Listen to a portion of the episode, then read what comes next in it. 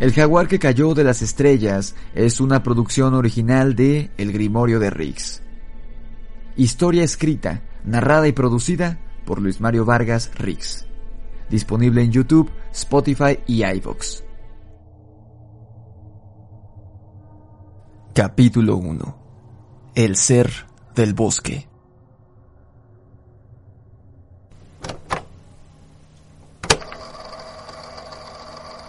Hola, hola, probando. Sí, creo, creo que está grabando. Um, ok, no sé cómo hacer esto, nunca lo había hecho. Mi nombre es Samuel Urrieta. Eh, quizá a algunos les suene mi nombre, quizá a algunos otros no. Soy locutor de radio. Tengo, conduzco, mejor dicho, un programa. Un programa radiofónico dedicado al terror. Un programa que se llama La Hora del Diablo. Es emitido por una estación bastante conocida en el Distrito Federal y de hecho llega a varias partes de la República, lo cual es importante para el testimonio que estoy grabando esta noche. Es un programa muy popular y seguramente lo habrán escuchado. Si no, sintonizado por accidente, quizá lo han oído mencionar por alguno de sus amigos. Nos va bastante bien en rating, tenemos bastante audiencia, pero en fin, eso no es lo relevante. De hecho, entre menos sepan sobre mí, mi trabajo y el dichoso programa de La Hora del Diablo, mejor.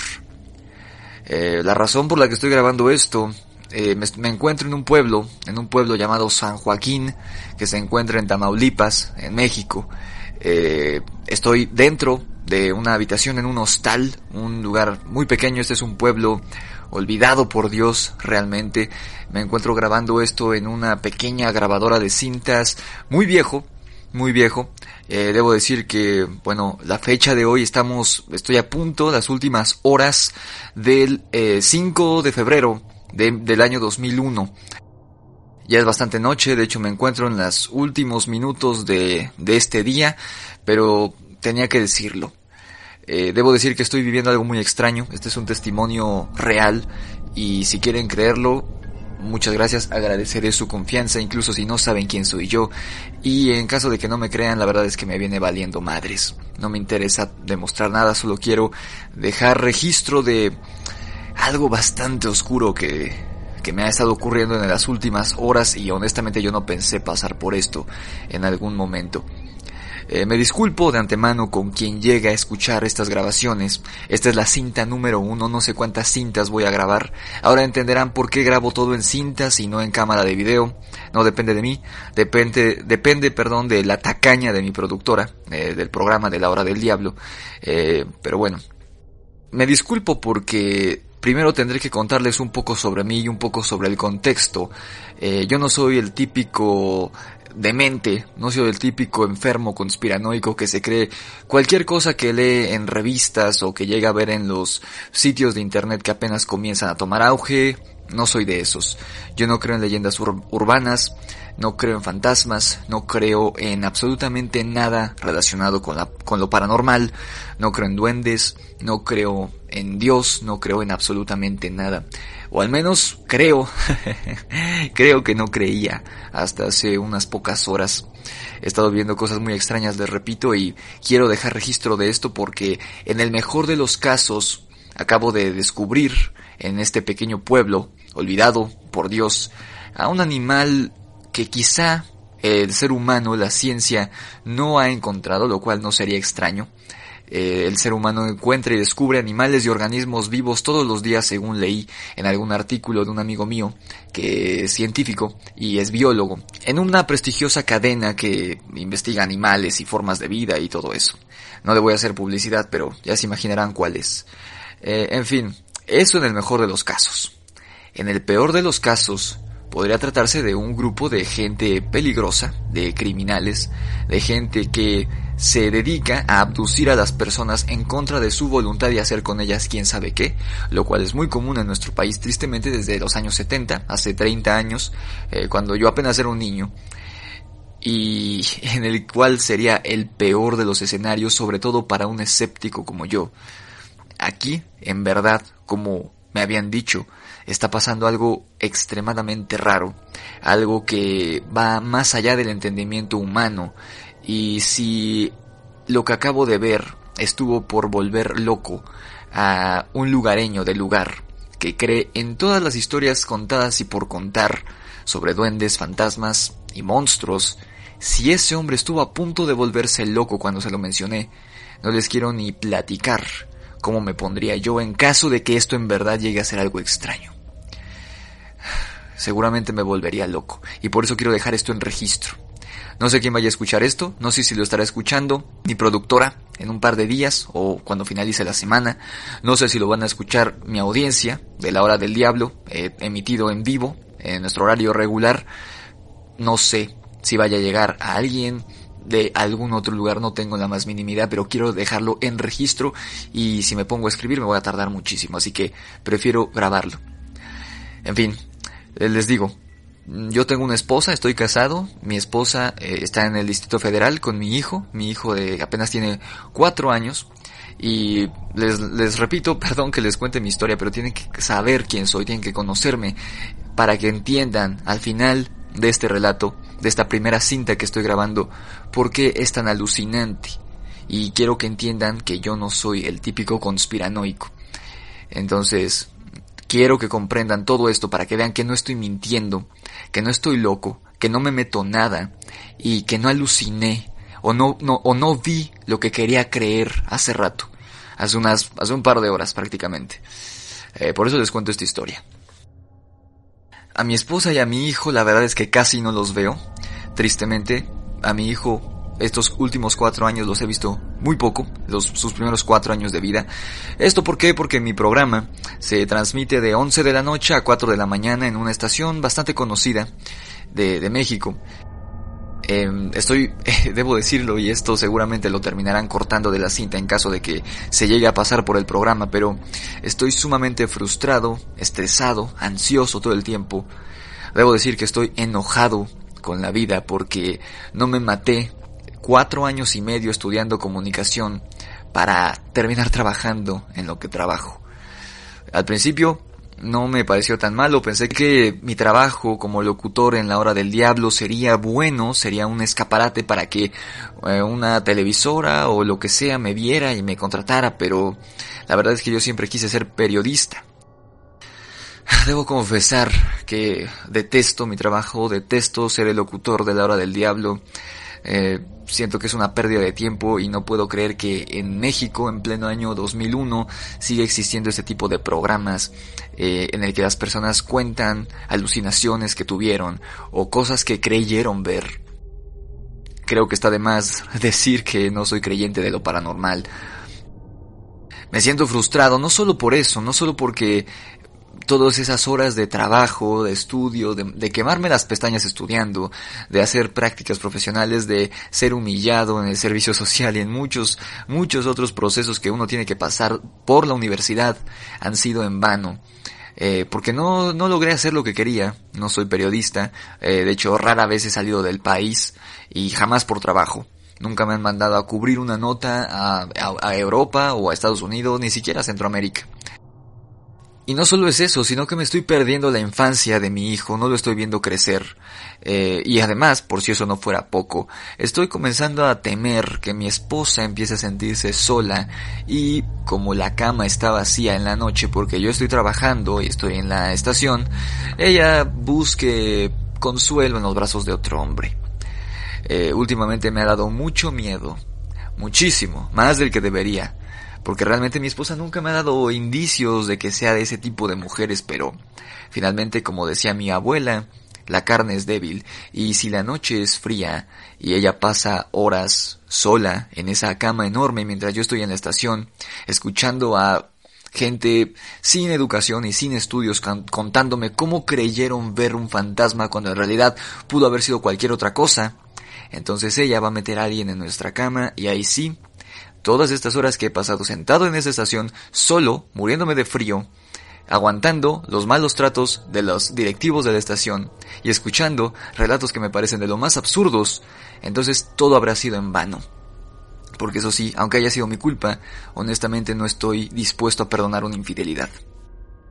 Pero quizá de entre todas esas frustraciones y esos miedos, ninguno se compara con el miedo que tengo de ganarme, entre comillas, la reputación entre los otros medios de comunicación en México de ser un cazafantasmas o un investigador paranormal.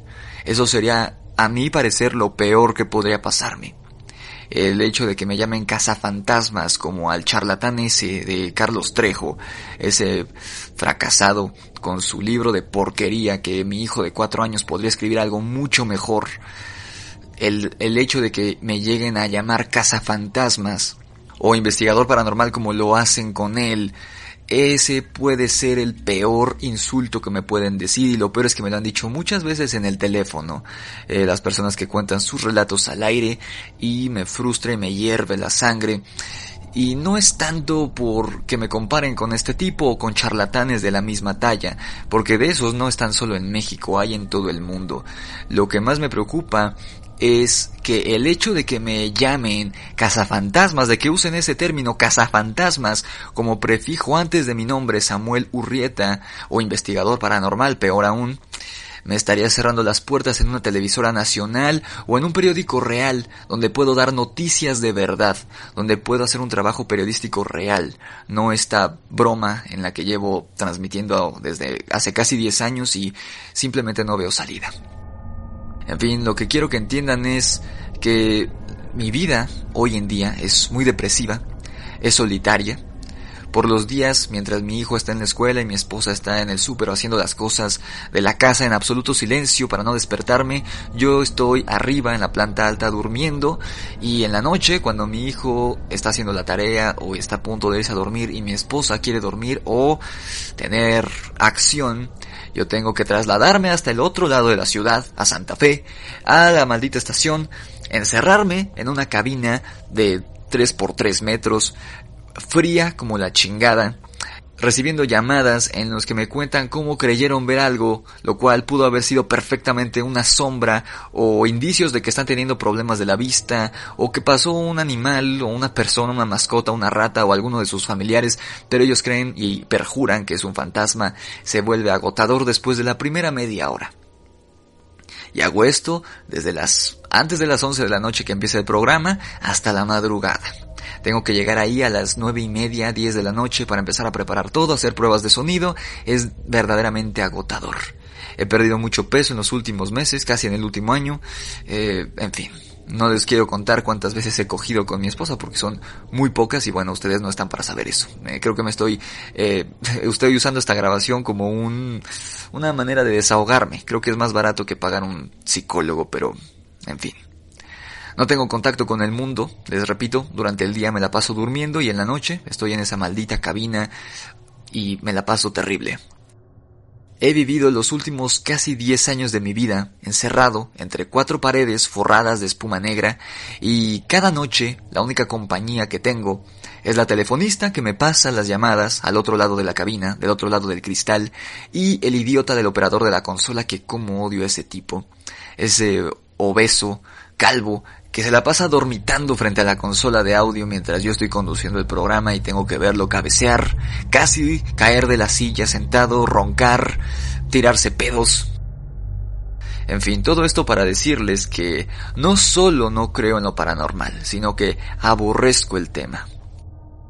Todo cambió y quizá mi punto de vista sobre estos tópicos hayan sido eh, distorsionados o hayan sido radicalmente cambiados. Puede ser, aún no estoy seguro, no quiero afirmar nada, todavía no, no quiero decir que creo en lo paranormal, pero al menos tuve una vivencia muy curiosa. Pero como decía ya que el destripador, vámonos por partes. Creo que tengo que empezar por el inicio del relato.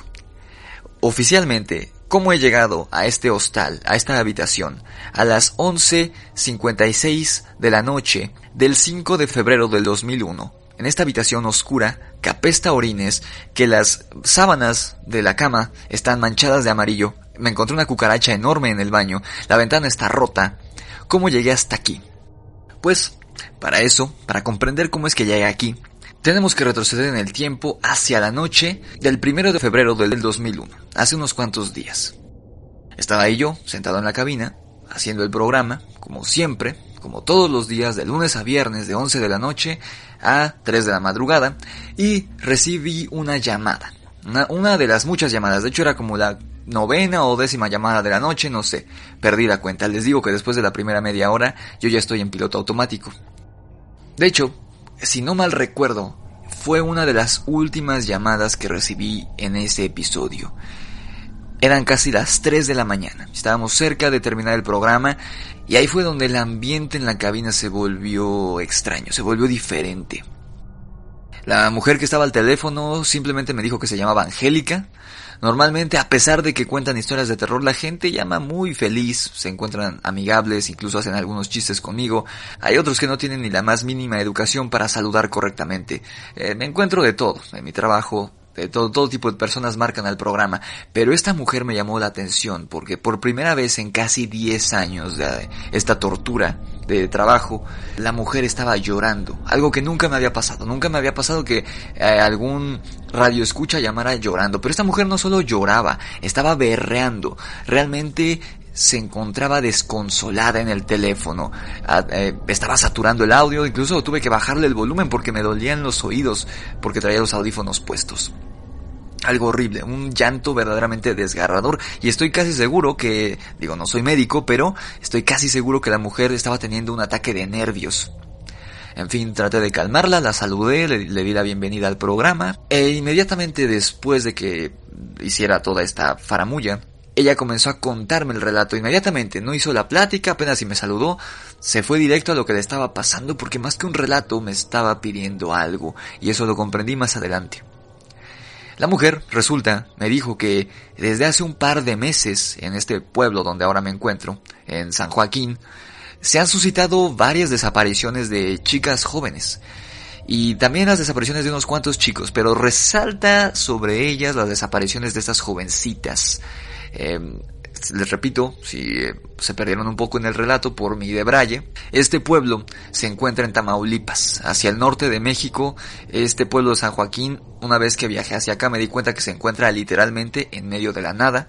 El, el pueblo más cercano se encuentra a más de dos horas a pie. De hecho, llegar en coche hacia ese otro pueblo resulta más tardado si se hace en coche porque no hay caminos, es decir, se encuentra en medio de la nada y aislado de todo contacto humano. En fin, intenté calmar a esta señora porque me estaba poniendo nervioso y estaba llorando tanto y tan fuerte que ni siquiera le entendía. Lo único que le entendí fue que estaban las desapariciones de estas chicas, uno que otro chico, desde hace un par de semanas en este pueblo, y luego empezó a llorar tanto que no le estaba entendiendo, y obviamente eso no es bueno para el rating porque la gente empieza a sintonizar otras estaciones cuando no entiende lo que están diciendo en el teléfono. Le dije que esto era un programa de entretenimiento, yo no había entendido lo que me quería decir, de hecho no me, no, no me lo había dicho y si lo hizo no lo entendí. Yo pensaba que se refería a que la delincuencia había llegado a este pueblito en San Joaquín que debo decir ni siquiera lo había escuchado mencionar, mucho menos había ido para allá, de hecho yo no había ido jamás a Tamaulipas. Le dije que esto era un programa de entretenimiento, que si quería hacer una denuncia social, este no era el espacio. Eh, simplemente aquí la gente llama para compartir sus experiencias extrañas, de terror, paranormales, bla, bla, bla. Y en ese momento la verdad es que no pude evitar lanzarle una mirada furiosa a Sandy, la telefonista, al otro lado de la cabina. Obviamente el idiota del operador estaba dormido, así que ni siquiera se dio cuenta. Sandy solamente me veía con cara como de espera lo que te tiene que decir, pero yo no le puse atención, simplemente estaba, me estaba empezando a enojar.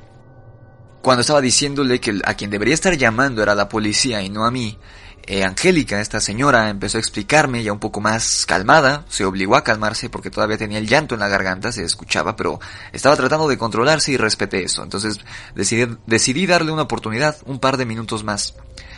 Me empezó a decir que estas desapariciones que se han suscitado en el pueblo de San Joaquín, eh, los pobladores, incluyéndola ella, se los estaban atribuyendo a un ser, a una criatura, a una cosa abominable que vivía o vive, mejor dicho, en los alrededores de la sierra que rodean este pueblo de San Joaquín, que debo decir es una zona muy grande. Es un bosque, una sierra que parecía ser interminable. De hecho, desde el pueblo se puede ver y yo ahora mismo asomándome desde la ventana del hostal no veo nada más que árboles, cerros, montañas. A lo lejos no veo una sola luz, para que me entiendan. No hay una sola luz de una casita alejada ni de una carretera, no veo absolutamente nada. Realmente siento que en vez de ser 2001 me encuentro en 1900 y tantos o 1800 y tantos. Me dijo que esta criatura que se está llevando a las jovencitas en este pueblo es lo que ellos creen, o al menos tiene ese aspecto, de un animal enorme. Eh, ella me lo describió simplemente así, como un animal enorme que camina a cuatro patas, que te repito, habita en este bosque, en la sierra circundante a San Joaquín, y que estando a cuatro patas tiene la altura de un caballo, según ella, o que incluso es un poco más grande, casi casi pues como un toro. Me dijo que pocas personas en el pueblo lo han visto y vivido para contarlo, porque según ella, incluso desde que ella es niña, se habla de esta criatura rondando en, en los alrededores de San Joaquín y, pero que en realidad la mayoría de personas que se cree se han encontrado con este ser no los vuelven a ver. Y ahí fue donde yo entendí mejor de qué se trataba. Simplemente era otra historia inventada por el ser humano para, eh, no sé, no sé si es un, digo, no soy psicólogo, pero no sé si las personas inventan este tipo de historias debido a la ignorancia. Uh, y no lo digo como un término despectivo, sino simplemente como el hecho de ignorar algo. A lo mejor hay un animal, una fiera, un depredador que vive ahí en esta zona de Tamaulipas y pues tiene que comer. Y a quien elige como cena, que su platillo favorito, son los desprevenidos, los distraídos eh, sanjoaquinenses que se alejan demasiado de la localidad y se adentran en el bosque.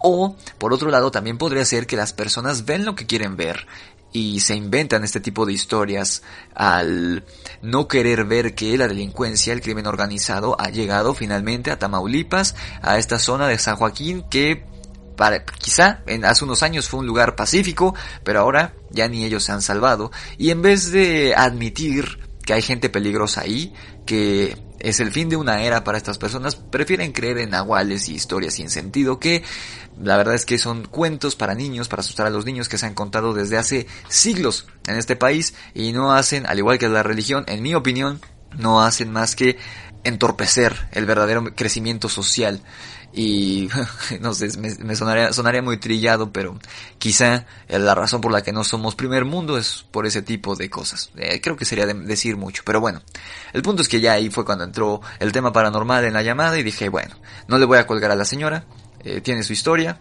no creo que sea real, como siempre, pero vamos a escucharla, ¿no? Finalmente ya casi terminamos el programa, yo ya solo estaba pensando en irme a mi casa y dormir.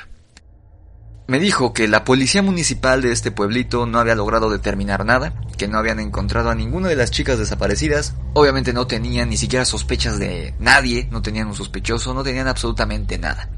Me dijo también que un grupo de pobladores, y eh, en mi opinión son más inteligentes que el resto, llegaron a la conclusión de que debía tratarse de algún animal, como pensé yo desde que ella me empezó a platicar, que debía tratarse de algún animal, de un depredador o incluso de una manada que estaba viviendo ahí alrededor y se estaba reproduciendo alrededor del pueblo y pues obviamente tenían que comer. Pero estos hombres al adentrarse en la sierra, en los alrededores del bosque, no encontraron nada, no encontraron ningún animal, no encontraron ni siquiera huellas y lo que es peor, no habían restos de animales en la sierra, o sea, no había pistas de que pues estos animales estuvieran por ahí haciendo su nido o su madriguera. No había, no habían restos de animales devorados y afortunadamente o desafortunadamente, como quieras verlo, tampoco estaban los restos de las chicas ni de absolutamente nadie. Al parecer no había ningún animal, no había ningún depredador grande y no hay ningún depredador grande aquí en la zona circundante de San Joaquín. Sin embargo, a pesar de que no encontraron a ningún delincuente y tampoco encontraron a ningún animal supuestamente, su hija Cristina, de 16 años, eh, había desaparecido dos días antes.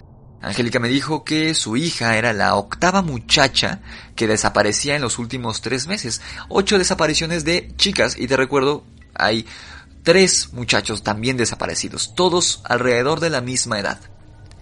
Ella me rogó y me rogó, volvió a llorar, se soltó a llorar otra vez, me rogó que la ayudara, que hiciera algo, y ella me dijo una vez más, no había mencionado la palabra hasta este momento, quizá creyendo que yo no le iba a creer, me dijo, por primera vez, que ella creía que era un nahual, el responsable de esto, que era un brujo, que quizá era algún, alguien del pueblo o alguien que vivía en el monte, como es la costumbre allá entre los brujos, entre los chamanes y los hueseros, me dijo que quizá uno de estas personas, fuera hombre o mujer, estaba llevándose a los jovencitos del pueblo para quién sabe qué fines. Ella me mencionó sacrificios, me mencionó al diablo y bueno, ya yo estaba perdiendo la atención. Y luego pasé de estar eh, incómodo, de estar aburriéndome, a enojarme, me empezó a hervir la sangre cuando ella me dijo que yo como experto en estos temas, hablando de los temas paranormales, debía saber cómo encontrar a este nahual y cómo detenerlo. Y ahí fue cuando me empezó a hervir la sangre.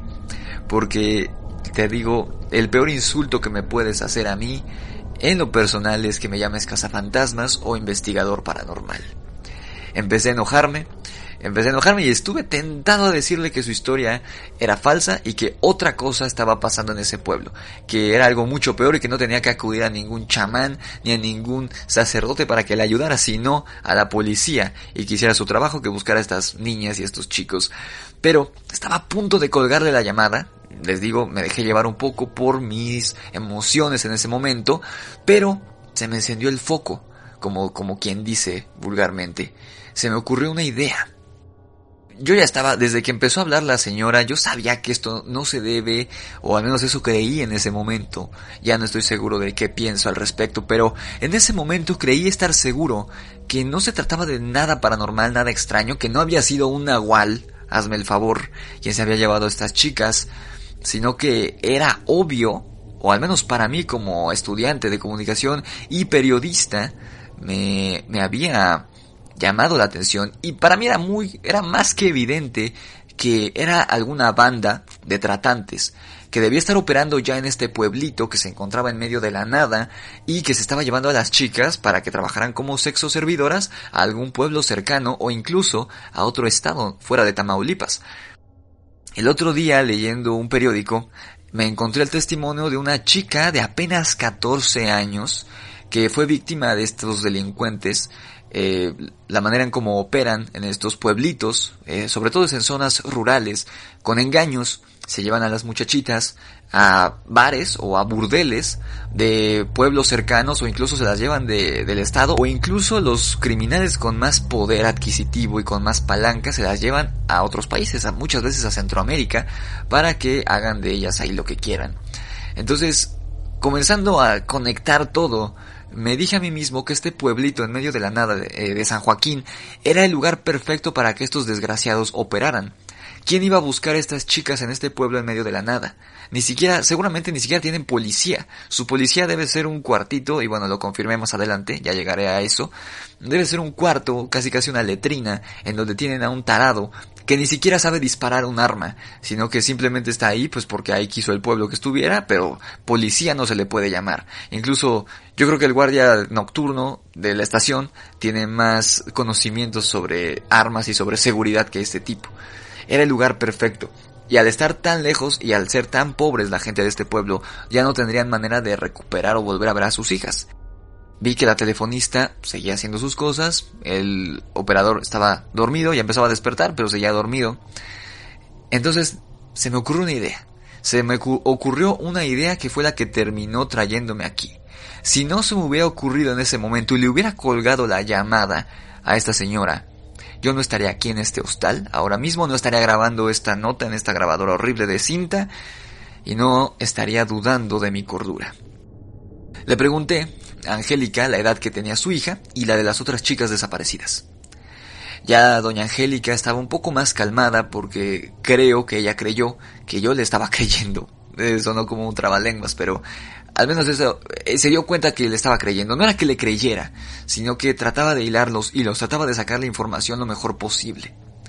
Me dijo que su hija, Cristina, tenía 16 años y las otras chicas, las otras 8, no pasaban de 17. De hecho, me dijo que la jovencita más pequeña de edad tenía apenas 13 años, era una niña. Bingo, ahí fue. Cuando me dijo las edades de las muchachas, me di cuenta que mi teoría, mi hipótesis era correcta. No era ningún pinche nahual, no era ningún pinche brujo los que se estaba llevando a las niñas.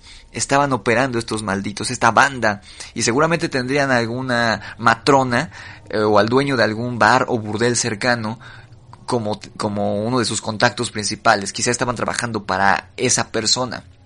Entonces me di cuenta que ahí tenía mi boleto de salida de ese maldito programa que ojalá lo cancelen, porque lo único que hace es volver más ignorante a la gente respecto a esos temas y creer en lo paranormal y fantasmas y en fin.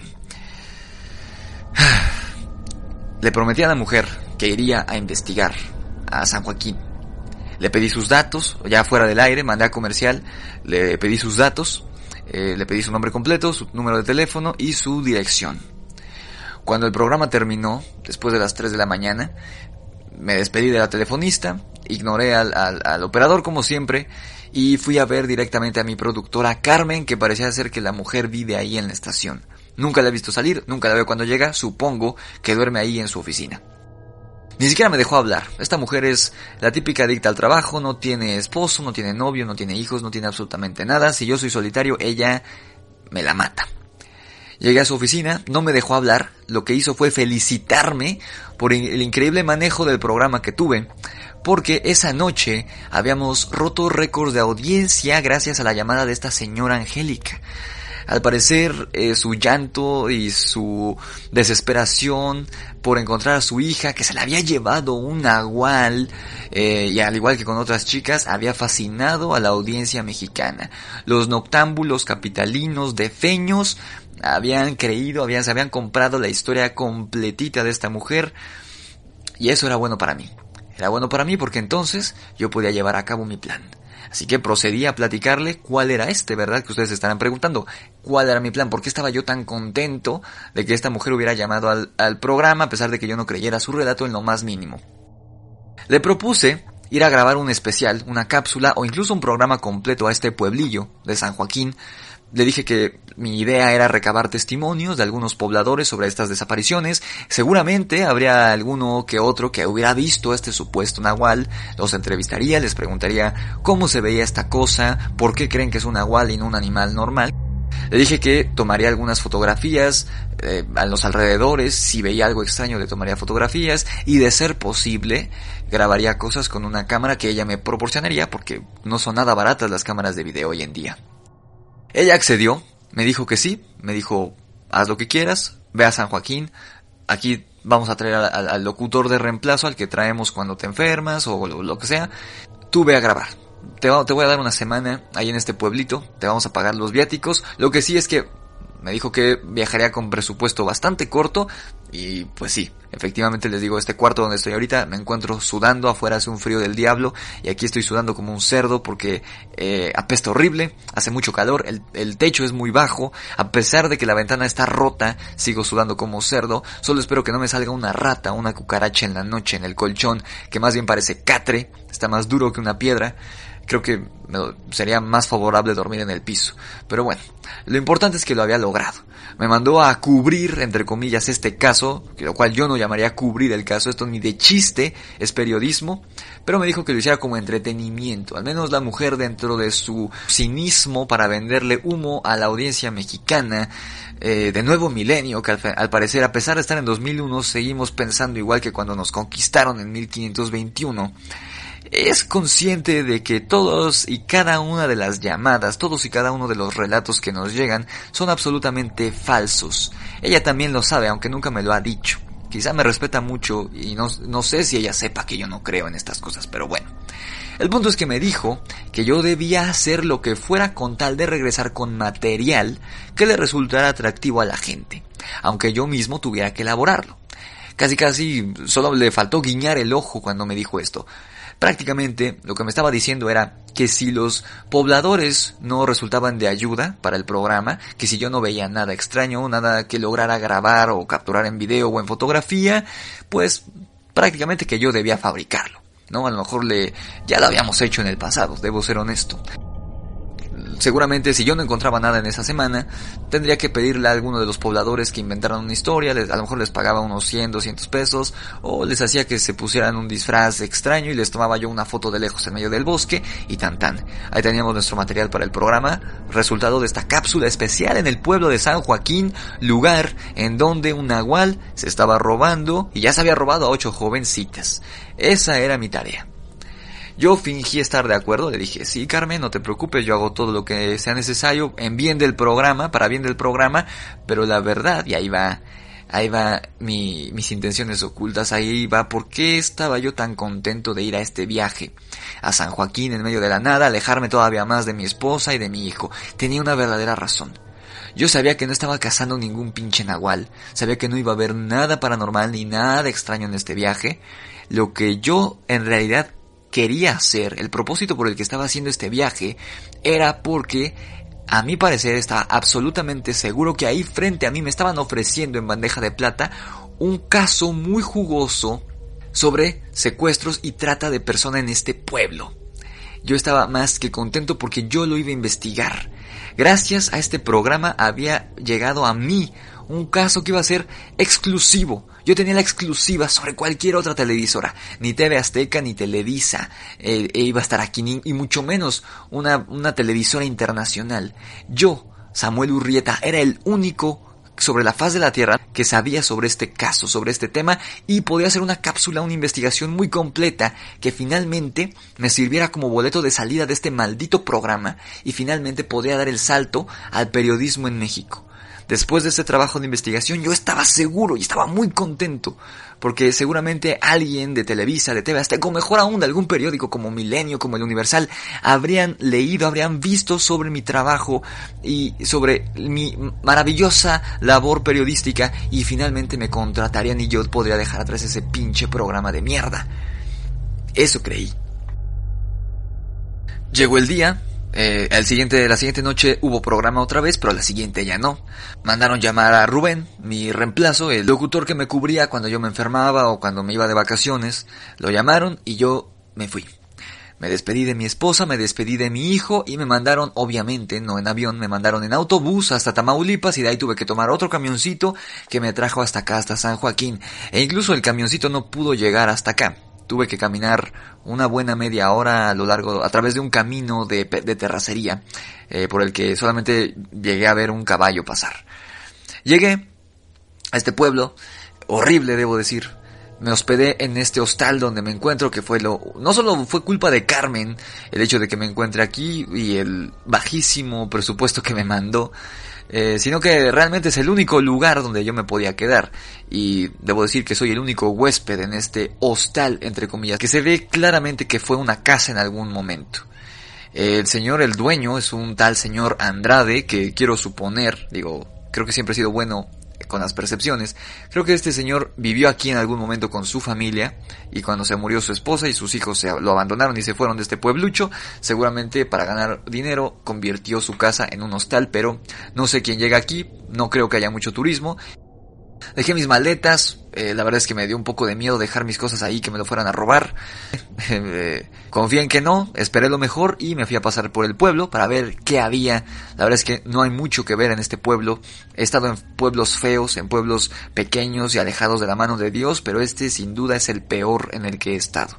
Está lleno de polvo, es muy seco, por el día hace un calor del infierno, pero en la noche hace un pinche frío que te cala hasta los huesos. No hay mucha gente realmente interesante que ver aquí. Conocí, saludé al carnicero, don Germán, al zapatero, se llama don Damián, si no mal recuerdo, o don Daniel, la verdad es que no importa mucho. Está el cuate que reparte el gas, un chavito más joven que yo, yo creo que no tiene ni 30 años, que se llama Miguel. Estos fueron los únicos locales donde vi a la gente que trabajaba ahí. Otros ni siquiera se dignaban estar ahí en el mostrador. Tampoco es el movimiento de este pueblo que ni siquiera hay delincuencia, o al menos eso creíamos. No hay cine en este pueblo, no hay librería, obviamente no hay biblioteca. Eh, solamente hay locales pequeños que satisfacen las necesidades básicas de las personas. Otras personas, las únicas quizá que me saludaron y me dieron una bienvenida cálida y vagamente humana, fue un matrimonio de ancianos, eh, don Armando y doña Claudia Crisantemo, un apellido muy raro que nunca había escuchado, pero bueno, así es la gente de los pueblos, nombres y apellidos raros que quizá ya ni siquiera existen en México más que en estos lugares. Ellos me dieron la bienvenida a diferencia de los otros tipos, los otros fueron muy hostiles, no sé si me tenían desconfianza o simplemente tienen mala educación, pero ellos sí me dieron la bienvenida, eh, les platicamos un poquito, ellos me reconocieron, reconocieron mi voz, me dijeron, oye, tú eres el del programa este de la hora del diablo, le dije sí, les platiqué eh, porque estaba aquí y antes de que terminara el relato me dijeron que ellos habían escuchado el programa y que efectivamente habían escuchado eh, el relato y sabían que doña Angélica había marcado y sabían que yo vendría. De hecho, prácticamente me estaban esperando. Nos tomamos una foto ahí con una camarita que tenían, una cámara de estas eh, Polaroid, si no me equivoco, donde tienes que agitar la, la, la, foto para que se vea. Nos tomamos la foto, platicamos ahí un poquito. Eh, y al lado también, al lado de su local, hay una boutique, que por cierto está mal escrito en la, en, en la fachada del local, dice boutique, B-U-T-I-C, boutique. Venden ropa bastante fea, debo decir, mayormente para mujer. La dueña es una anciana bastante gorda que se llama Casimira y quizá ella fue la más hostil de todos. Cuando la saludé ni siquiera me volteó a ver. Eh, les pregunté cómo llegar a, la casa de Doña Angélica porque las calles ni siquiera tienen nombres en este pueblo, no tienen números, entonces al menos no los tienen escritos. No sabía ni siquiera dónde estaba, ni siquiera conozco el domicilio de este hostal, debo pedirlo mañana en la mañana.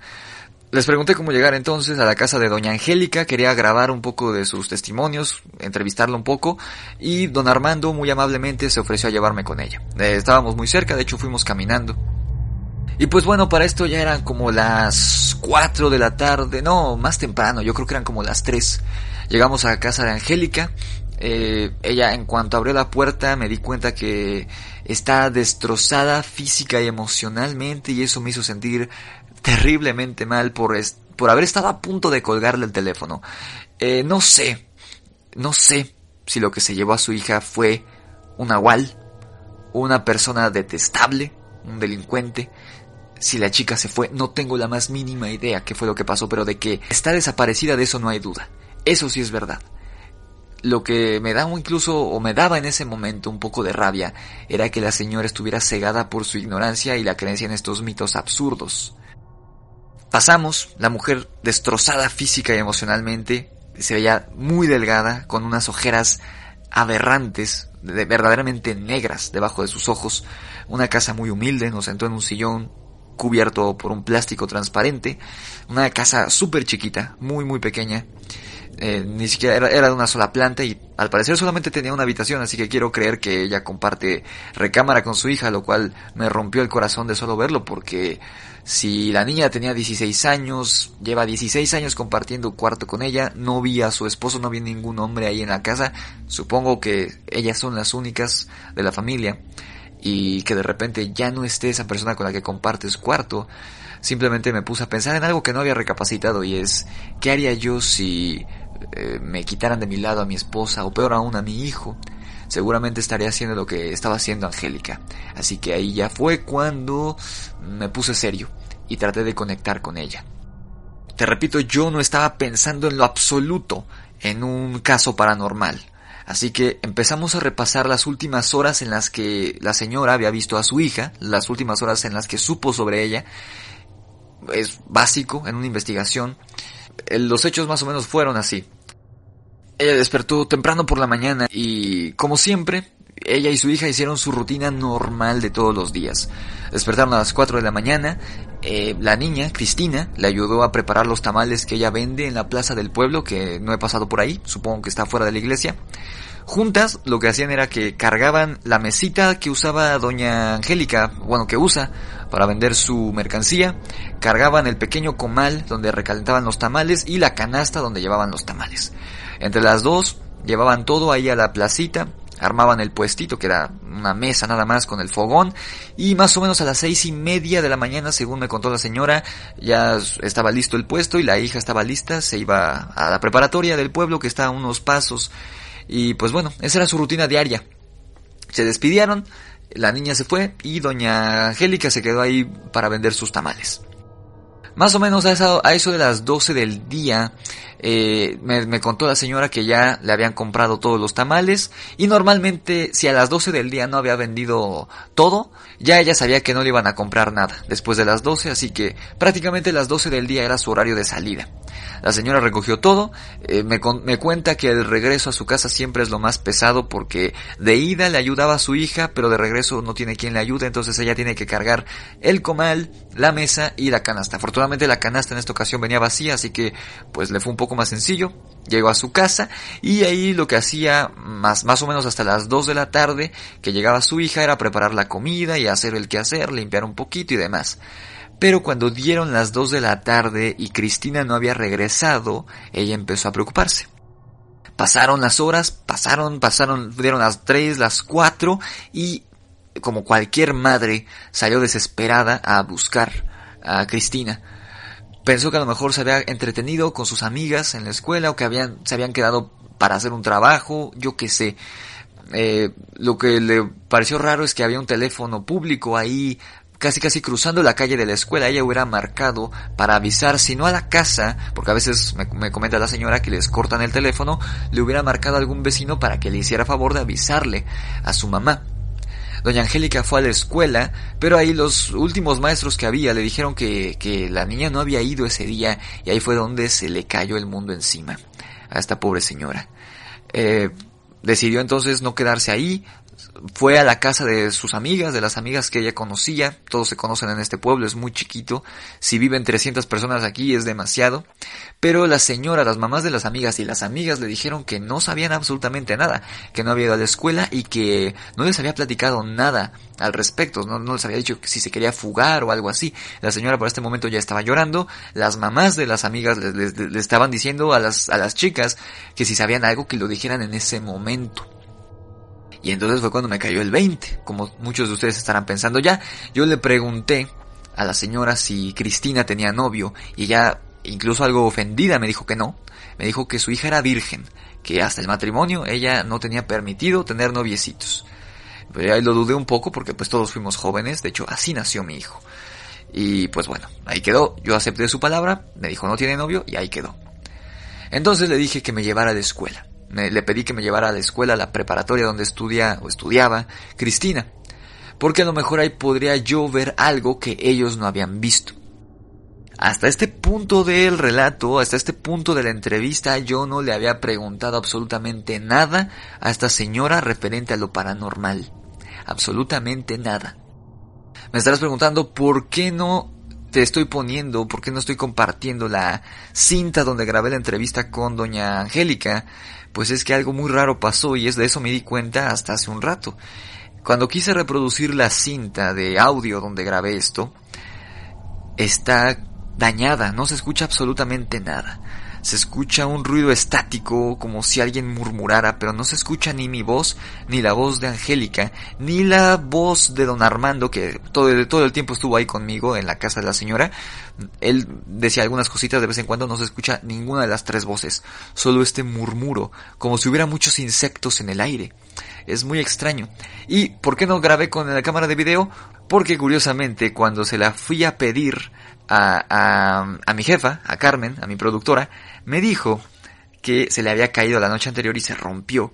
Y como somos una estación de radio, no tenemos cámara, esa era la única, de hecho era, esa cámara era de ella, pero dice que cuando la bajó de su coche en el estacionamiento para darme las cosas, me, la dio, me dio todo en una caja, la cinta, la grabadora, la, cámara de video y la cámara fotográfica, las llevaba en una caja para dármelas y cuando bajó de su coche en el estacionamiento, la cámara se cayó y se rompió. Entonces no traigo la cámara de video, traigo la cámara de, fotografías, una cámara que tengo que ir a revelar eh, cuando regrese a México y muchísimas cintas para grabar audio y esta grabadora. Es lo único con lo que cuento, así que sabrán ustedes disculpar. Pero bueno, volviendo a la, a la crónica de lo que pasó es hoy, o esto fue esto que te estoy contando, me pasó hoy que llegué aquí a San Joaquín. Salimos de la casa de la señora y como si nos estuviera esperando ahí estaba el comandante de la policía municipal del departamento de policía de este pueblucho. Era un tipo que desde que lo vi me cayó mal porque me recordó a, a mi a mi operador allá en la estación. Era un tipo obeso, tipo gordísimo que pareciera, es la típica parodia del policía en cualquier parte del mundo, gordo que ni siquiera podía caminar bien, se ladeaba al caminar, traía un bigote de chocomilk, un bigote que ni le salía bien, que se, se, ve que desde la secundaria ya no se le hizo más espeso, pero él estaba empecinado en dejarse el bigote. Un tipo que se presentó como Ricardo Juárez. Este güey fue incluso más hostil hacia mí al principio que la tal Casimira, esta anciana me, me, miró de manera poco amistosa. Yo le dije, buenas tardes, oficial, ¿cómo está? Él ni siquiera respondió al saludo. Me preguntó directamente que quién era. Yo me presenté, le dije mi nombre, él no reconoció mi voz, no sé si en ese momento no sabía que escuchaba el programa, le dije soy Samuel Urrieta y traté de ganármelo. Obviamente hasta este punto no le había dicho a nadie mis, mis verdaderas intenciones, nadie sabe la verdadera razón por la que yo estoy aquí, ni mi productora, ni mi esposa, ni mi hijo, ni los pobladores, mucho menos este policía, este pseudo policía. Él, nadie sabe que yo estoy aquí investigando por mi cuenta lo que pasó en verdad. Todos piensan que yo estoy aquí por lo del dichoso Nahual. Le dije que estaba grabando una cápsula para el programa. Eh, le dije, soy locutor de la hora del diablo. Y ahí fue cuando se les suavizaron los gestos de este tipejo. Ahí fue cuando me dijo, oh señor, señor Urrieta, soy súper fan del programa, me encanta, no sé qué, lo escucho cada noche. Ahí lo dudé un poco porque pues no reconoció mi voz, pero bueno, yo le di la mejor de mis sonrisas falsas tratando de ser el mejor actor que pudiera y fingí incluso ser lo que más detesto que me, con lo que me relacionen, fingí ser un investigador paranormal, realmente así me presenté. Le dije, estoy aquí como investigador paranormal, investigando este caso de este Nahual con las chicas desaparecidas él y don Armando se soltaron una sonrisita ahí medio emocionada como dos niños ahí que acaban de conocer a Cuauhtémoc Blanco y me gané la confianza del policía. Ahí supe que me había ganado su confianza, por lo menos sabía que podía ayudarme de algo. Al menos sabía que no iba a estar ahí, eh, no iba a ser un dolor de huevos el resto de, del viaje.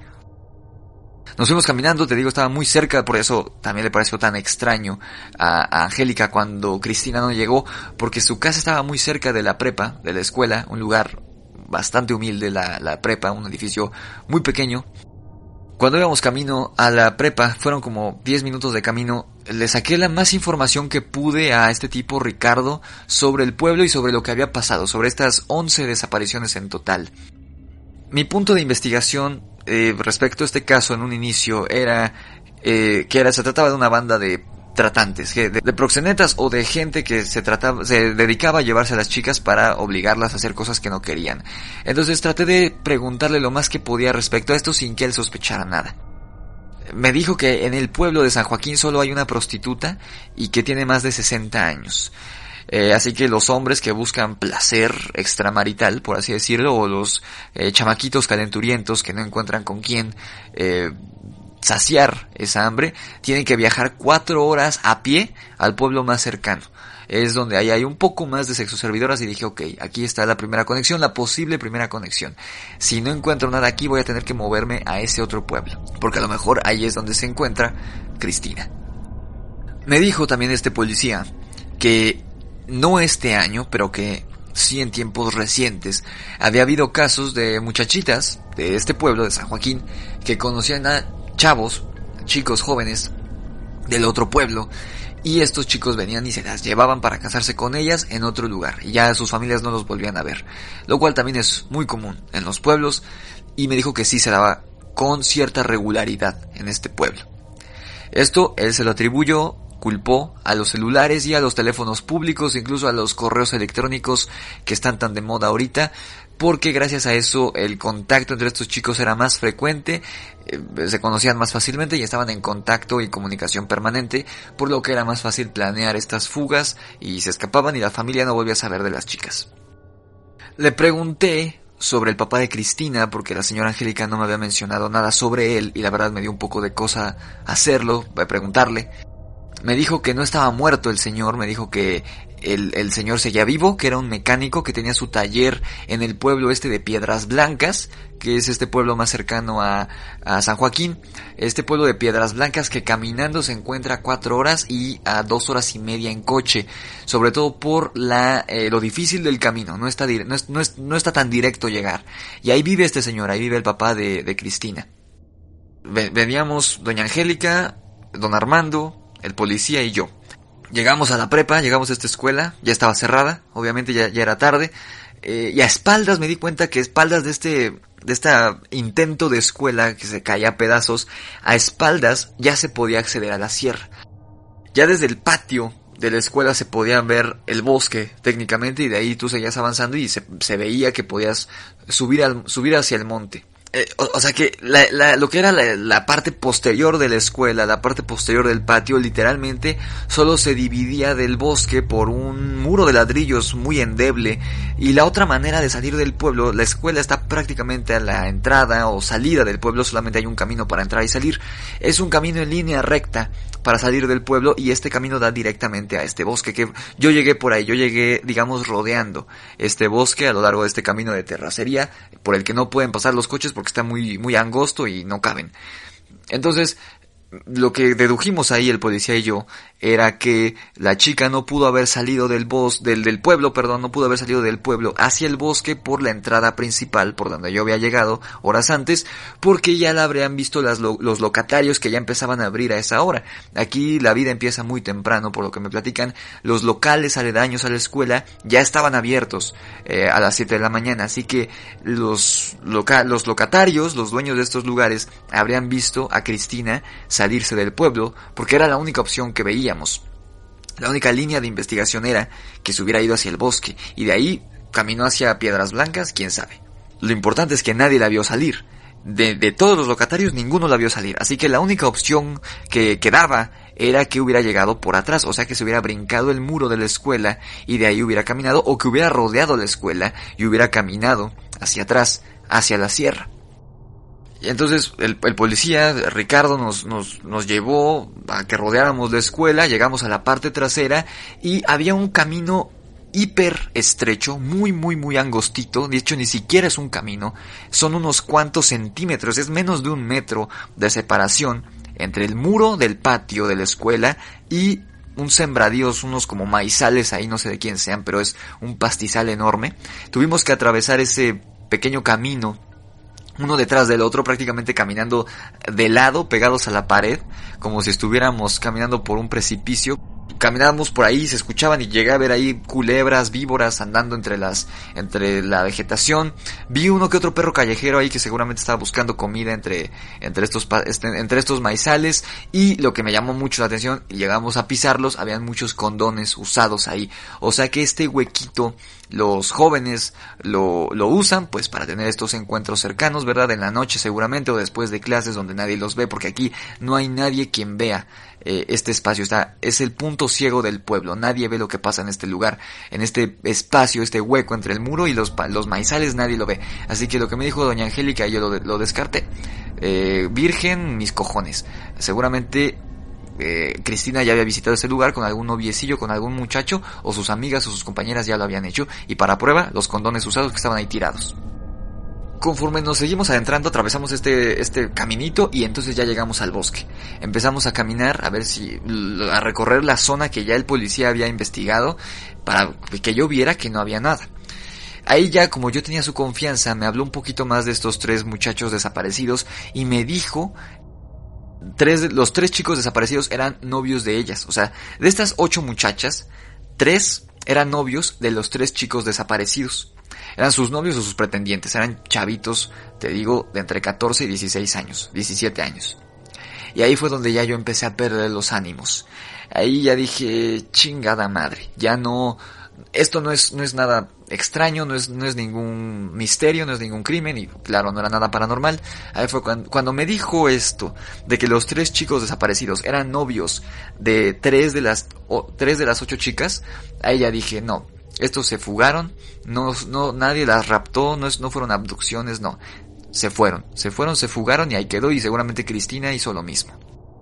Esto porque las fechas de desaparición, además de que hizo preguntas entre los papás de las chicas, me dijo que las fechas de desaparición de las parejitas eran muy cercanos, incluso a dos de las parejitas, o sea, una chica y un chico, y otra chica y otro chico de los desaparecidos, habían desaparecido en, los, en el mismo día las parejitas, pero a diferentes horas.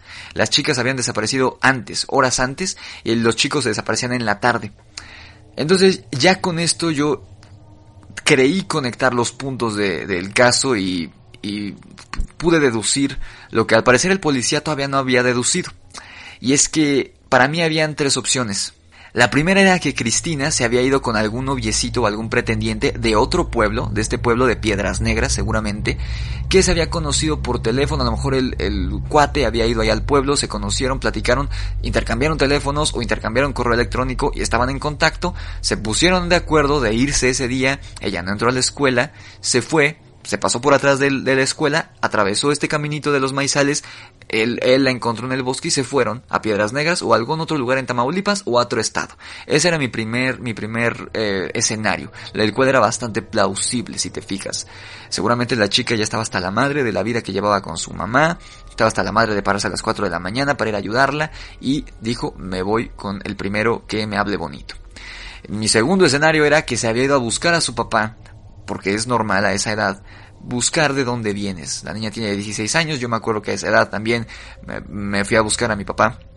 Yo no conozco a mi papá eh, me, fui a buscarlo, le pregunté a mi mamá cómo se llamaba, nunca lo encontré, obviamente no es lo mismo buscar a tu padre en un pueblucho ahí de 300 personas a buscarlo en el Distrito Federal donde hay millones de personas, nunca lo encontré. Pero tenía de hecho casi la misma edad que Cristina, tenía 17 años. Así que esta era la otra opción, que se fue, se fue por allí, por este mismo camino, llegó al bosque para caminar hacia Piedras Negras y encontrarse con su papá y hacerle quién sabe qué preguntas. Y el último eh, escenario, que era bastante parecido al primero, era que Cristina andaba con algún chavito de ahí del pueblo, no necesariamente de la escuela, sino aquí hay muchos chicos que no van a la escuela, a lo mejor tenía un noviecito de la edad o un poco más grande y se fugaron también. Eh, por este mismo camino. Esos eran los tres escenarios que yo tenía, lo cual me rompió el corazón porque yo dije, no hay nada que investigar aquí, ya me estaba resignando que no iba a encontrar nada en San Joaquín, no había caso que investigar, no había caso de periodismo que me sirviera para alargarme de la hora del diablo, no. Aquí ya me estaba yo resignando en este momento del día que yo iba a terminar fabricando alguna historia con pruebas falsas para llevar de vuelta a Carmen al DF para el programa, seguramente ahí el, editor lo iba a juntar todo, y íbamos a presentar una cápsula falsa eh, para el programa. Lo íbamos a emitir como el último clavo en el ataúd de mi posible carrera como periodista. Porque pues ya no estoy tan joven, dije ya se me fue el tren, aquí no encontré nada, imbécil yo por creer que las cosas podrían cambiar. Pero entonces ahí fue cuando ocurrió esto que hace que esté grabando esta nota. Eh, ya son, pasan de las 12 de la noche, eh, no puedo dormir, tengo aquí una botella del peor tequila que he tomado en mi vida. Está asquerosamente añejo, ni siquiera sabe a tequila, siento que estoy tomando vinagre. Porque tengo miedo de perder la cordura, no sé qué fue lo que vi, no sé, no sé qué fue lo que vi a continuación. Y aquí es donde seguramente muchos de ustedes no me van a creer. Seguimos caminando hacia el bosque, el policía me señalaba, lugares, ahí no vimos nada, aquí no había huellas, bla bla bla bla bla, ya estaba diciendo puras tonterías el señor. Y ahí fue donde confirmé que no tenía preparación en lo absoluto para ser policía. Entonces, llegamos a un punto donde había una cueva, una cueva muy grande. Era imposible que no la vieras porque aparte estaba técnicamente en un claro del bosque. No había ramas, no había follaje que cubriera esta cueva. Era imposible de no verla. Los cuatro, don Armando, doña Angélica, Ricardo y yo, los cuatro la vimos al mismo tiempo.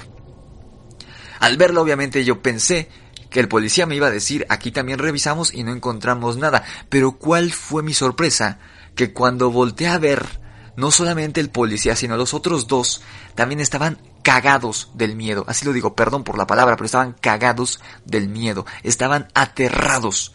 Porque ellos lo que me dijeron, entre... se pusieron pálidos, los tres son morenos, estaban pálidos como papel. Estaban absolutamente pálidos los tres señores. Y como pudieron, se les secó la boca. Incluso me, dio miedo que, alguno de ellos le diera un ataque porque nunca había visto a una persona tan asustada.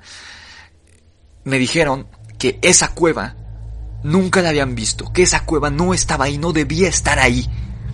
Habían pasado, por lo menos don Armando y Ricardo me dijeron que ellos habían pasado por ahí técnicamente todos los días de su vida, sobre todo cuando eran jóvenes. Don Armando acompañaba a su padre por leña y tenía que pasar forzosamente por ese camino. Ricardo cuando llegaba a salir del pueblo tenía que pasar por ahí y nunca había visto la cueva. Y entonces yo me acordé que cuando yo había llegado, no pasé precisamente por ahí, pero no habría manera de que no hubiera visto la cueva, y no la vi cuando entré al pueblo. simplemente esa cueva había aparecido, al parecer, la habían hecho aparecer. Y de inmediato, tanto doña Angélica como don Armando dijeron que era obra del diablo y se empezaron a persinar y empezaron a rezar. Yo no pude evitarlo. Estaba en una especie de montículo, esta cueva, y doña Angélica y yo a pesar de que nos dijeron que no lo hiciéramos, don Armando y, Ricardo, ella y yo entramos a la cueva. Porque los dos estábamos buscando algo. Yo estaba buscando ese boleto de salida del programa y doña Angélica estaba buscando a su hija. Prácticamente estábamos, estábamos buscando lo mismo los dos. La cueva parecía que no tenía fin. Estaba más oscura que la noche misma. Con todo y que estaba de día, todavía había mucho sol. La entrada de la cueva estaba iluminada perfectamente, pero unos cuantos pasos hacia adentro ya no se veía absolutamente nada. Entonces caminamos un poco y cuál va siendo nuestra sorpresa que ahí, a unos pasos de la entrada, cubierta por la oscuridad de la misma cueva, vemos una... La mejor manera que tengo de describirla era una montaña de huesos una montaña de huesos humanos, había cráneos, había fémures, había de todo, no soy, no soy biólogo, pero estoy seguro que eran huesos humanos, los cráneos eran humanos por lo menos. Este lugar apestaba a carne descompuesta. Perdón. Perdón. Perdón, perdón, perdón. Me, me cuesta trabajo y si hubiera comido algo en todo el día, Seguramente me habría vomitado, de hecho vomité ahí en ese lugar. Apestaba a carne descompuesta como, un basurero, apestaba peor que un basurero. Era el peor aroma que hubiera percibido en mi vida. Algo curioso era que desde el fondo de la cueva se escuchaba un murmuro, un murmuro incesante que no se callaba. Curiosamente, muy parecido al murmuro que se escucha en la cinta que grabé en casa de Doña Angélica. Conforme nos adentramos más en esta maldita cueva, el murmuro se hacía mucho más fuerte, mucho más fuerte. Se veía como si un millón de personas estuvieran hablando ahí, personas con voces muy gruesas, muy graves, todos eran hombres. Y conforme seguimos avanzando, estas ya no eran voces, se escuchaba un zumbido, un zumbido insoportable que la verdad yo pensé que me había reventado los oídos, los tímpanos cuando lo escuchamos. Doña Angélica y yo nos tapamos los oídos de inmediato y regresamos sobre nuestras pisadas. Y lo curioso era que conforme regresábamos hacia la entrada, cabe mencionar que no veíamos ni nuestras narices para este momento. Era, es muy fácil perderse en esa cueva. Conforme yo la, la tomé del brazo como pude de su brazo rechoncho y caminamos hacia la entrada de la cueva y el zumbido de nuevo se convirtió en este murmuro de personas, de... no sé. Era horrible. Era como la voz de la película del exorcista pero multiplicada por un millón. Era espantoso. Yo seguía un poco ahí atontado, e incluso estaba mareado por el ruido. Fue un ruido como cuando suena una alarma en una tienda, así de fuerte se escuchaba, y más fuerte incluso. Me estaban vibrando los intestinos por dentro, todo yo por dentro estaba vibrando del, del, del, maldito sonido. Aparte, estaba yo, cuando regresamos a la salida de la cueva, estaba, me deslumbró el sol, porque en verdad la, la oscuridad ahí era total, no veíamos absolutamente nada y cuando caminé al sol de, regreso, al sol del día, me deslumbré. Y cuando abro los ojos, cuando medio recupero un poco el sentido, veo que doña Angélica se había tirado en el suelo de rodillas, estaba llorando, estaba tan histérica, incluso más histérica que cuando me llamó al programa unos días antes. Yo no entendía qué pasaba, yo pensé que se había puesto mal por el ruido, porque la señora ya tendrá unos cincuenta y tantos años, tiene sobrepeso, dije, algo le hizo este maldito zumbido, no sé qué era, yo en ese momento se lo estaba atribuyendo a algo de la Tierra, eh, no sé, no, no, soy geólogo ni nada por el estilo, pero dije a lo mejor un gas, yo qué sé, no tengo la más mínima idea. Me agaché para, para ayudarla, para decirle si estaba bien, para preguntarle si estaba bien, y entonces vi que entre sus manos la señora sostenía un cráneo, un cráneo que estaba rodeada por los restos de un esqueleto humano que se veía fresco, los huesos todavía estaban blanquecinos, a diferencia de los de la montaña que ya se habían tornado grises. Este esqueleto, este cráneo y los huesos que ella tenía en la mano estaban blancos, todavía con manchas rojizas y un tanto húmeda. O sea, la piel y, los tendones y todo se lo acababan de desprender a, a este esqueleto recientemente. Era, era un esqueleto fresco y Me está, me, está rodando una lágrima por la mejilla ahora mismo, solo de recordarlo, y ahí seguramente me puse a llorar y no me di cuenta, sin importarme que allá estaban estos otros dos señores.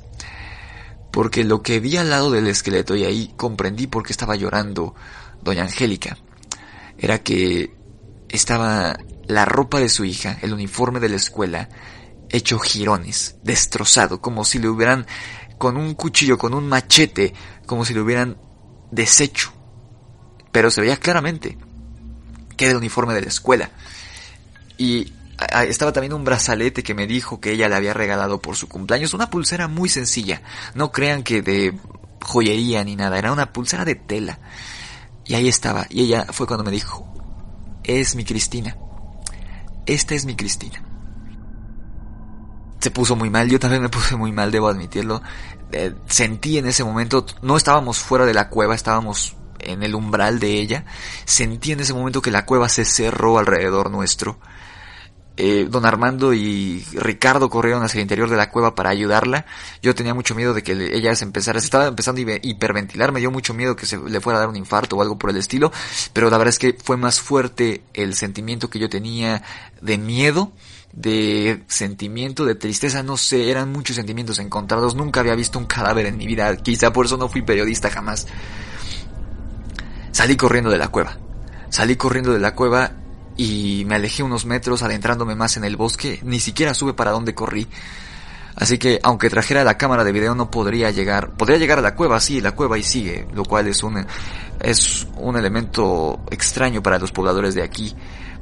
No sé qué hay en esa cueva, no sé qué hay en el fondo. Pero aunque tuviera la cámara, no podría llegar de nuevo al lugar a donde caminé, bueno, hacia donde corrí despavorido como niñita después de esto. Don Armando y Ricardo seguían apoyando a, a, a, Doña Angélica, yo seguía escuchando sus gritos histéricos, a pesar de que me alejé varios metros corriendo. Y de repente, claramente, y aquí es donde seguramente muchos van a perder la fe en esta historia que les he, estado contando durante casi ya más de una hora, según mi reloj. Y eso que es la primera cinta. Y aquí, les repito, si no me creen honestamente no me importa. Pero a lo lejos claramente vi, y aquí todavía era de día, habrán sido las 5 de la tarde más o menos, cinco y media, todavía había un sol bastante fuerte y el follaje no es tan denso en esta, en esta sierra como para oscurecer el sol. Vi claramente a lo que creo que era un jaguar, un jaguar gigantesco, un jaguar que de hecho la primera vez que lo vi pensé que era un toro, porque este jaguar tenía la piel, el pelaje era negra, como si fuera una pantera, pero tenía manchas, unas manchas marrones, no sé si es un jaguar, no sé qué es, parecía un jaguar de color negro, pero muy corpulento y muy grande.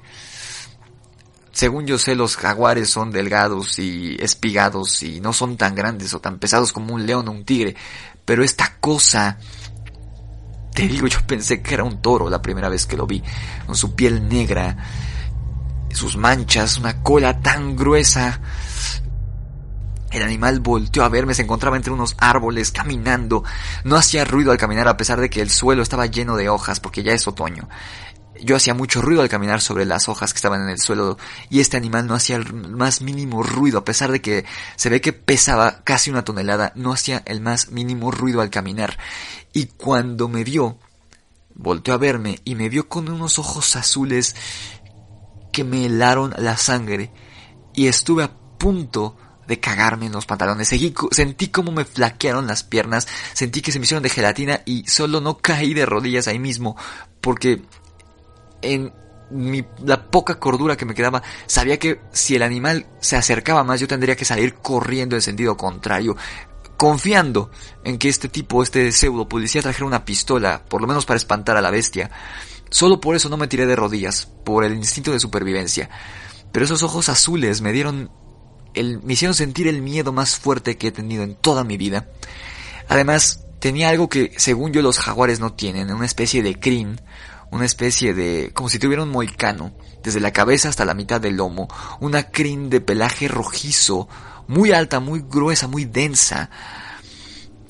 No quiero decir que era la melena de un león, pero era Era raro, era algo que nunca había visto.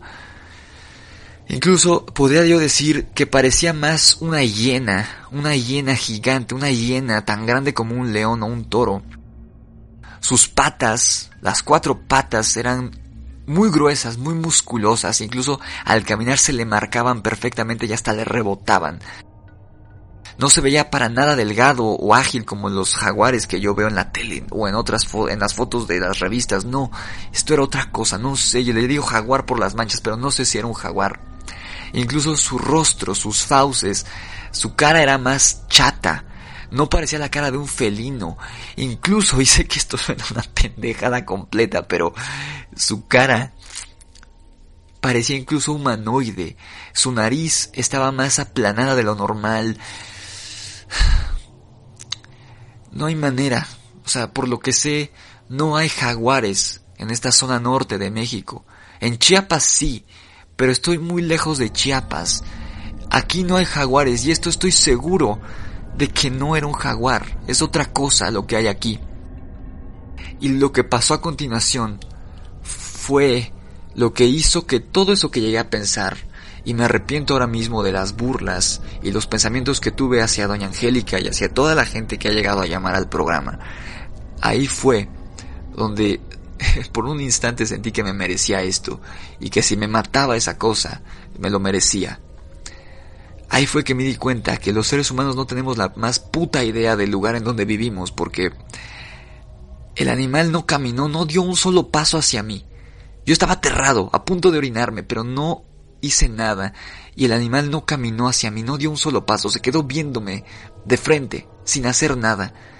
Y entonces el maldito animal o lo que haya sido esa chingadera me sonrió. Me sonrió con esa maldita cara, con ese hocico vagamente de felino. Me sonrió, así como lo están escuchando, sé que muchos no me van a creer, pero me sonrió. Me mostró unos colmillos enormes, horribles. Unos colmillos que en cuanto me los mostró me vino a la mente la imagen que acababa de ver unos un, minuto atrás, ese esqueleto, esa montaña de huesos, y supe que esa cueva es el lugar donde vive esta cosa. Yo instintivamente cuando me sonrió traté de dar unos pasos hacia atrás, no sé cuántos haya dado, no sé qué tan extensos los di, pero el animal al parecer también rompió el trance, rompió esa conexión que teníamos, esa conexión visual, porque todo ese momento nos estuvimos viendo a los ojos, esos malditos ojos azules. Se trepó a un árbol muy alto que estaba cerca de él. Tan rápido, ni siquiera hizo ruido. En dos segundos el maldito jaguar, o lo que sea esta madre, ya estaba en la copa yo por una estupidez, por un sentido de, por un pensamiento estúpido, corrí hacia el árbol, pero cuando llegué y vi hacia arriba, hacia la copa, el animal ya no estaba y es, era imposible que no se viera. Esta cosa era más grande que cualquier persona, era más grande que cualquier felino que yo haya visto en el zoológico. Era gigante, era gigante y no se veía, no estaba en el árbol. Fue como si se desvaneciera, como si desapareciera, no tengo la más mínima idea, pero ya no estaba ahí. Cuando yo llegué ya no estaba ahí. Este pinche animal o lo que sea, ya no estaba. No sé qué fue lo que pasó. Esto fue a las cinco y media, cinco cuarenta de la tarde, no tengo idea. Ahorita ya pasan de las doce de la noche. No sé qué va a pasar. No sé qué está pasando en este pueblo. Seguiré registrando lo que pase. Espero, estoy rezando por toparme con una banda de delincuentes. Estoy rezando porque Cristina se haya ido a ver a su papá. Estoy rezando porque se haya ido con algún novio porque salió embarazada. Estoy rezando por eso. Yo no soy católico ni religioso, pero estoy rezando por primera vez en muchos años. Estoy rezando para que descubramos que ese maldito animal que vi es un animal que no se ha descubierto en México que llevaba, que quizá estaba en peligro de extinción o que está en peligro de extinción y solamente quedan unos cuantos en este pueblillo alejado de la mano de Dios. Estoy rezando por eso, porque si llego a confirmar que eso que vi es algo más, algo que no es un animal, no sé qué voy a hacer. No tengo idea qué va a pasar con mi cerebro, con mi cordura, con mi mente, no sé qué va a pasar. Por eso dejo registro de esto, no, no sé si sirva de algo, pero lo estoy grabando. No sé si lo vayan a pasar en el programa. No sé si vayamos a descubrir la verdad sobre lo que esté pasando en este pueblo. sobre esta maldita cueva. No sé, no tengo la más mínima idea. Pero seguiré investigando. Aunque tengo miedo, estoy seguro que ese uniforme era de Cristina. Que esos huesos eran de Cristina. Yo simplemente corrí.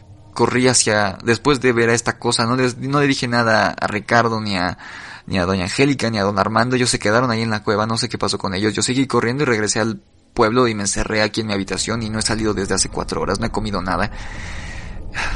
Me voy a dormir. Quizá mañana en la mañana todo será mejor. Quizá le encuentre alguna explicación. Mañana voy a preguntar a la gente del pueblo si ha visto algo similar y voy a hablar con don Armando y con el policía que al parecer son los únicos amigos que tengo aquí. Amigos, entre comillas. Me voy a ir a dormir. Estoy muy cansado. Y espero no soñar con ese maldito jaguar.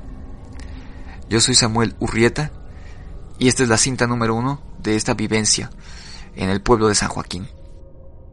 Urrieta, fuera.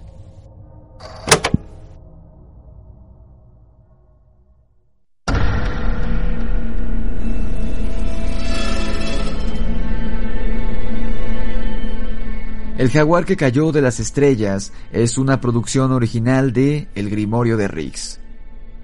Historia escrita, narrada y producida por Luis Mario Vargas Riggs. Disponible en YouTube, Spotify y iVoox. Sigue las redes sociales del programa en Instagram y TikTok como arroba el Grimorio de Riggs, todo junto y con minúsculas, y en Facebook como el Grimorio de Riggs. Si te gustó el trabajo del escritor, puedes encontrar su novela de terror Demonios de Luna Llena en Amazon con entregas a todo el mundo. Esto fue El jaguar que cayó de las estrellas.